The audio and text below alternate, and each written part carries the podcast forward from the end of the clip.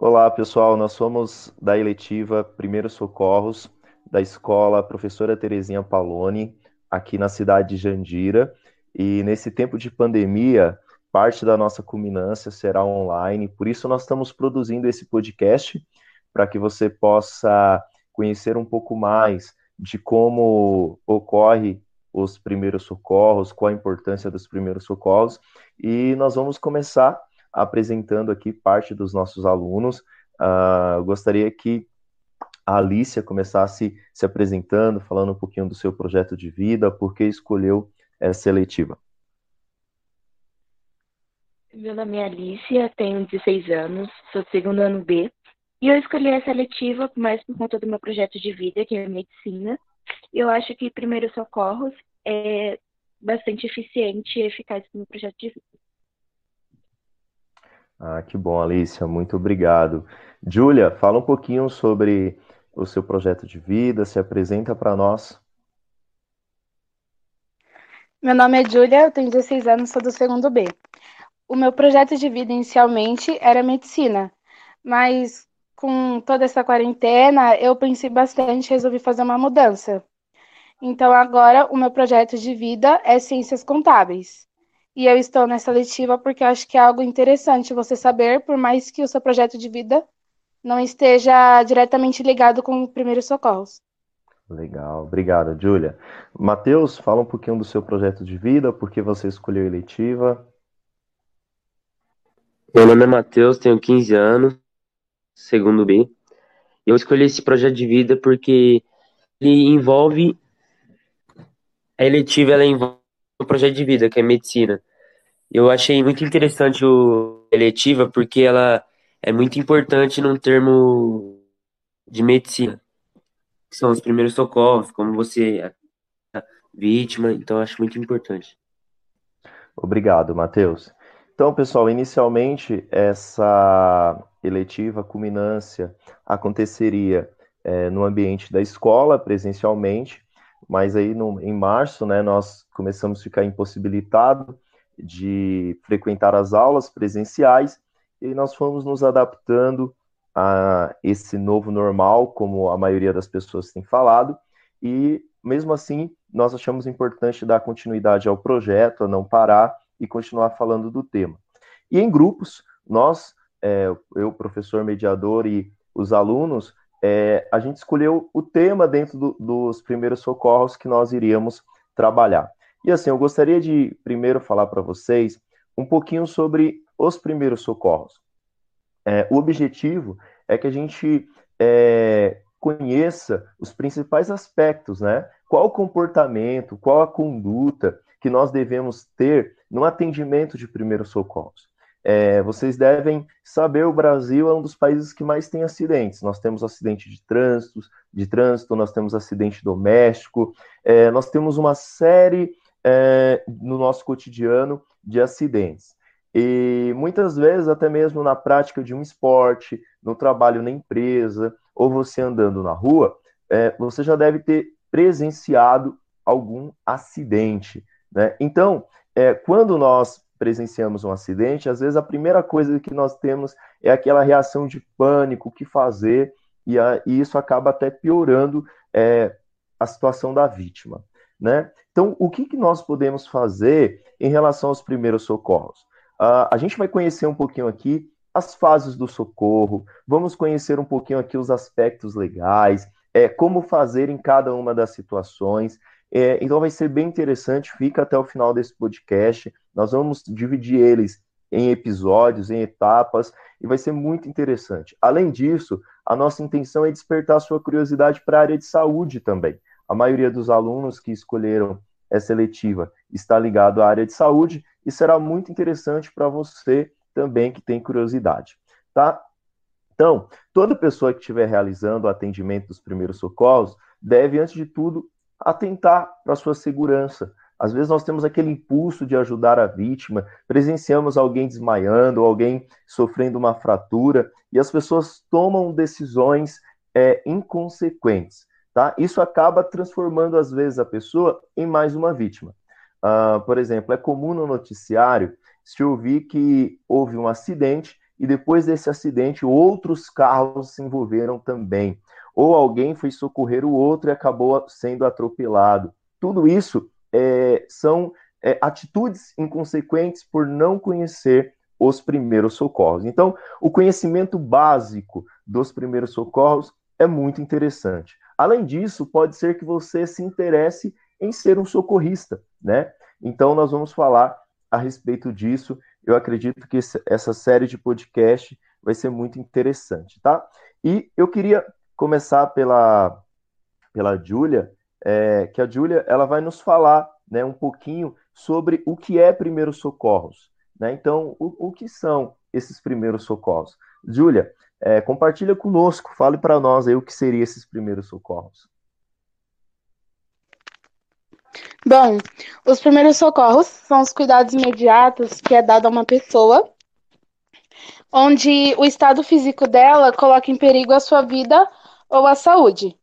E esses cuidados, eles são feitos de modo que as funções vitais dela continuem funcionando e não agrave é, as suas condições até que ela receba uma ajuda especializada. Legal, Júlia. E assim, então a importância, né, de nós é, mantermos então os sinais vitais dessas pessoas. Ô, Júlia, e tem um profissional é, da área de socorro. É, eu gostaria que você falasse um pouquinho quem é essa pessoa, né? Como que funciona? É, tem e é, chama socorrista. Os socorristas, eles são os profissionais que é treinado justamente para é, prestar esses serviços às pessoas que, é, enfim, tá, é, teve um acidente, entre outras coisas. Legal, Júlia, obrigado, viu? Então, a importância, né? A, a, a gente é, saber o que são os primeiros socorros, nós temos aí o socorrista é, que trabalha, normalmente a gente os vê no SAMU, no Corpo de Bombeiros, a gente vê esse socorrista. Júlia, e também alguns conceitos sobre é, alguns procedimentos, né? Por exemplo, nos falem um pouquinho sobre urgência, emergência, é, incidente, sinal, sintoma, é, nos deixa mais familiarizado com esses termos aí, que talvez a gente desconheça um pouco, para talvez as pessoas acham que é a mesma coisa. Nos fale um pouquinho desses termos aí, nos deixa mais é, cientes, conscientes do que seriam esses termos.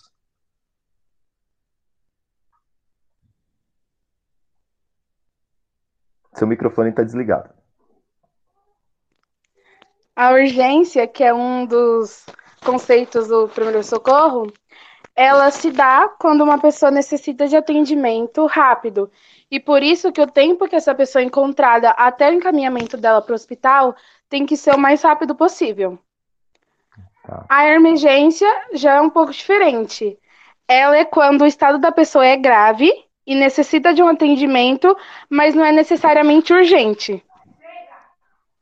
A gente tem também o conceito de acidente, que é quando alguma coisa resulta em pessoas feridas ou mortas que necessita de um atendimento. O incidente é quando tem alguém ou algum evento desastroso que não resulta nem em pessoas feridas e nem mortas, mas que com o passar do tempo pode oferecer algum tipo de risco. A gente tem também o sinal, que é qualquer informação que a vítima tenha a partir da sua própria observação. E a gente tem também o sintoma, que nada mais é que qualquer alteração perceptível do estado normal de uma pessoa. Legal, Júlia, obrigado, viu? Então, assim, quem tá aí é, for prestar socorro para alguém, porque assim, uma das coisas importantes é porque a gente nunca acha que vai acontecer próximo de nós, né? A gente acha que nunca vai acontecer um acidente, um incidente, é, perto de nós. Mas a verdade é que todos nós estamos suscetíveis a ter algum desses acidente, incidente, ou ter alguém perto de nós que sofreu. Uh, por exemplo, eu sou professor da eletiva de primeiros socorros, mas também trabalho é, com educação física, sou professor de educação física.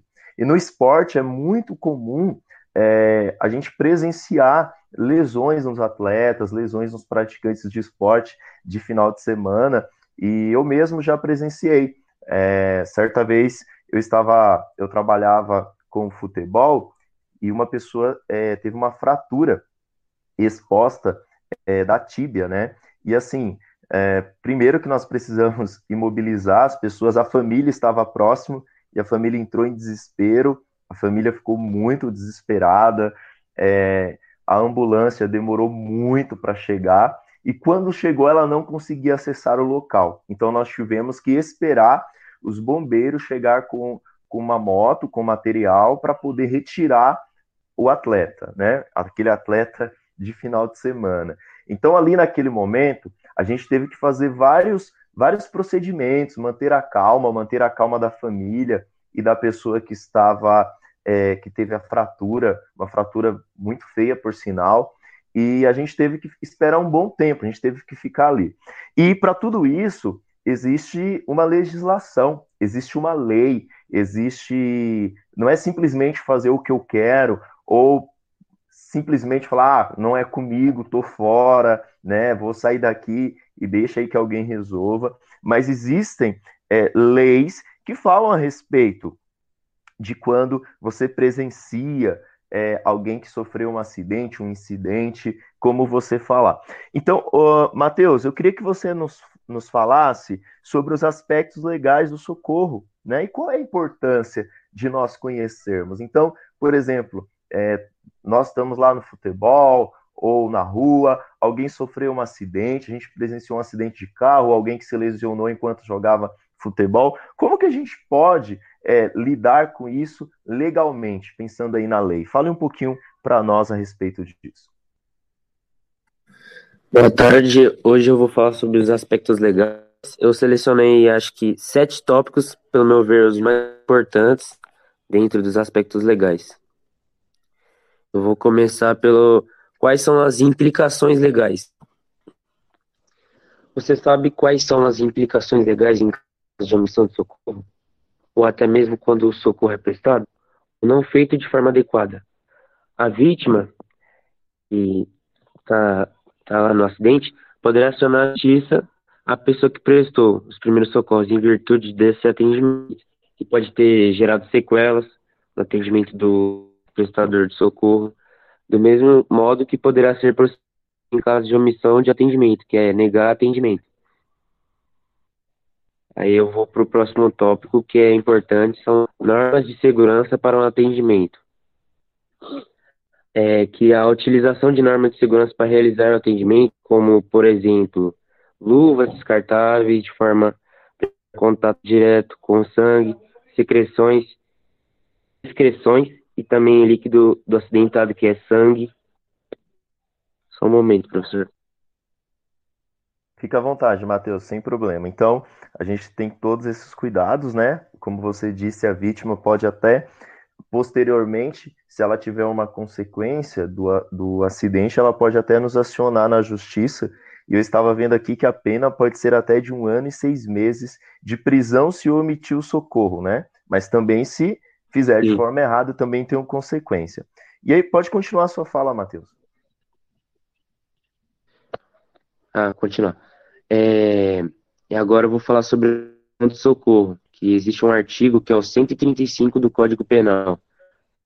A omissão de socorro consiste em deixar de prestar assistência quando possível fazê-la sem risco ao pessoal, criança abandonada ou extraviada, ou a pessoa inválida ou ferida, em desamparo ou grave ou eminente perigo. É, a pena, como o professor tinha falado, que eu vi, é a detenção de peso de um a seis meses ou multa para é, apresentada metade se da omissão pode ter uma lesão corporal ou é, resultado em morte. Aí se tri triplica pena.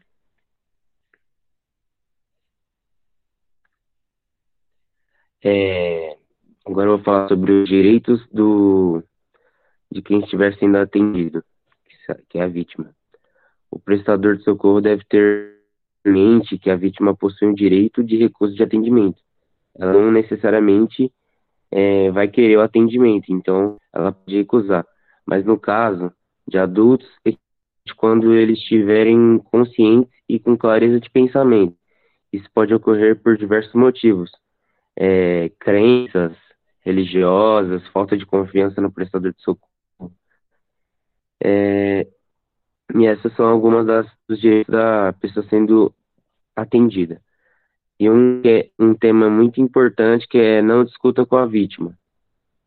Caso a, caso a vítima esteja impedida de falar em decorrência do acidente, como um trauma na boca, por exemplo, um, algum acidente, mas demonstre algum sinal que não aceita o atendimento, fazendo um, um gesto com a cabeça ou empurrando o prestador de socorro, tem algumas é, regrinhas ou exemplos que podem ser feitas, que é não que suas ações, principalmente se elas forem baseadas em religiosos, não toque na vítima, isso poderá ser considerado como violação de seus direitos, converse com a vítima em que ela, você possui treinamento em primeiros socorros, que irá respeitar dela e recusar atendimento, mas que está pronto para auxiliá-la, se for necessário.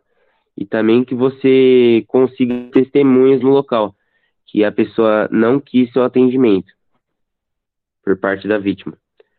É, como o professor tinha falado sobre a sua sobre o ambiente no sobre o futebol que a pessoa teve uma lesão exposta, é muito importante tranquilizar a vítima que o que provoca ferimentos ou doenças súbitas de certa forma, originalizando mudanças no ritmo da vida do acidentado.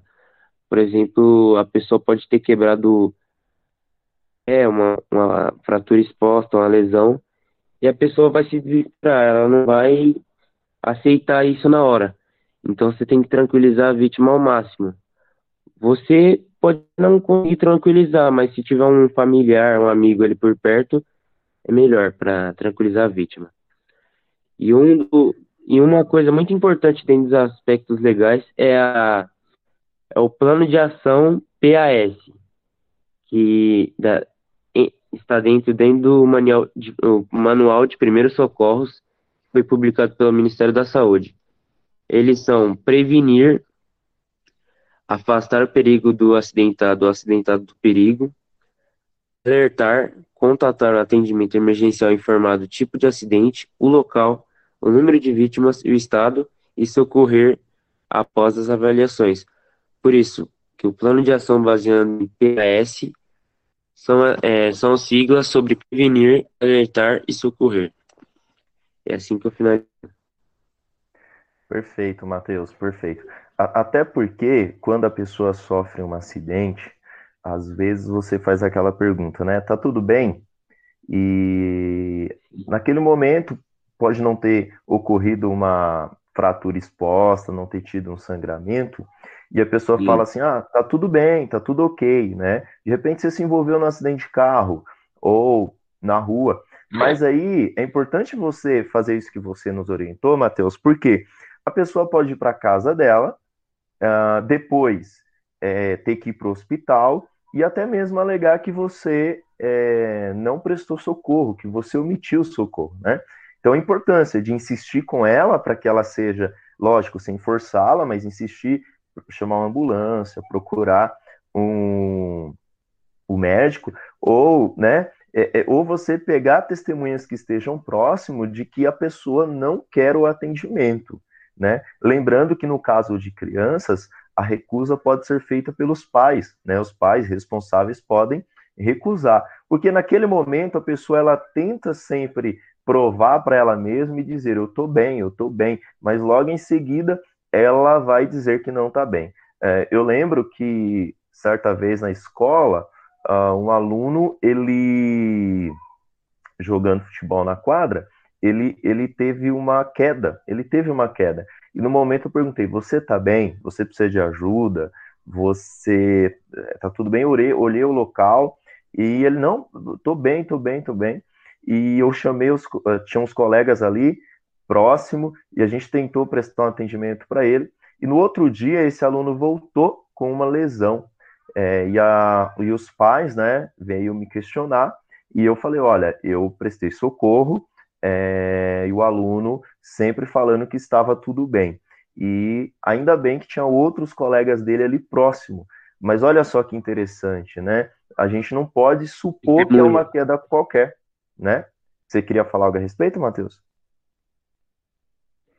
É, sobre o ter os amigos dele por perto, então você prestou o serviço e teve as testemunhas.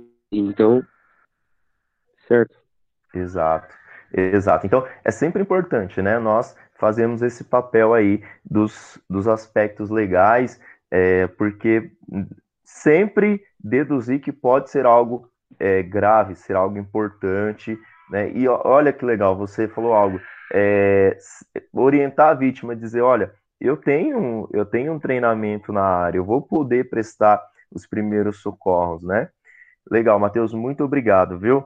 É, eu queria agora, né, a que a gente vamos falar um pouquinho sobre a questão das fases do socorro, porque é, existe uma sequência, existe uma ordem, né, para que essas, que esse socorro seja prestado. Ele também não pode ser feito de qualquer jeito, porque tem aquela, aquela, aquela boa intenção, mas boa intenção não basta quando a gente está lidando com a saúde do outro. A gente também tem que ter, uh, além da boa intenção, nós temos que saber fazer.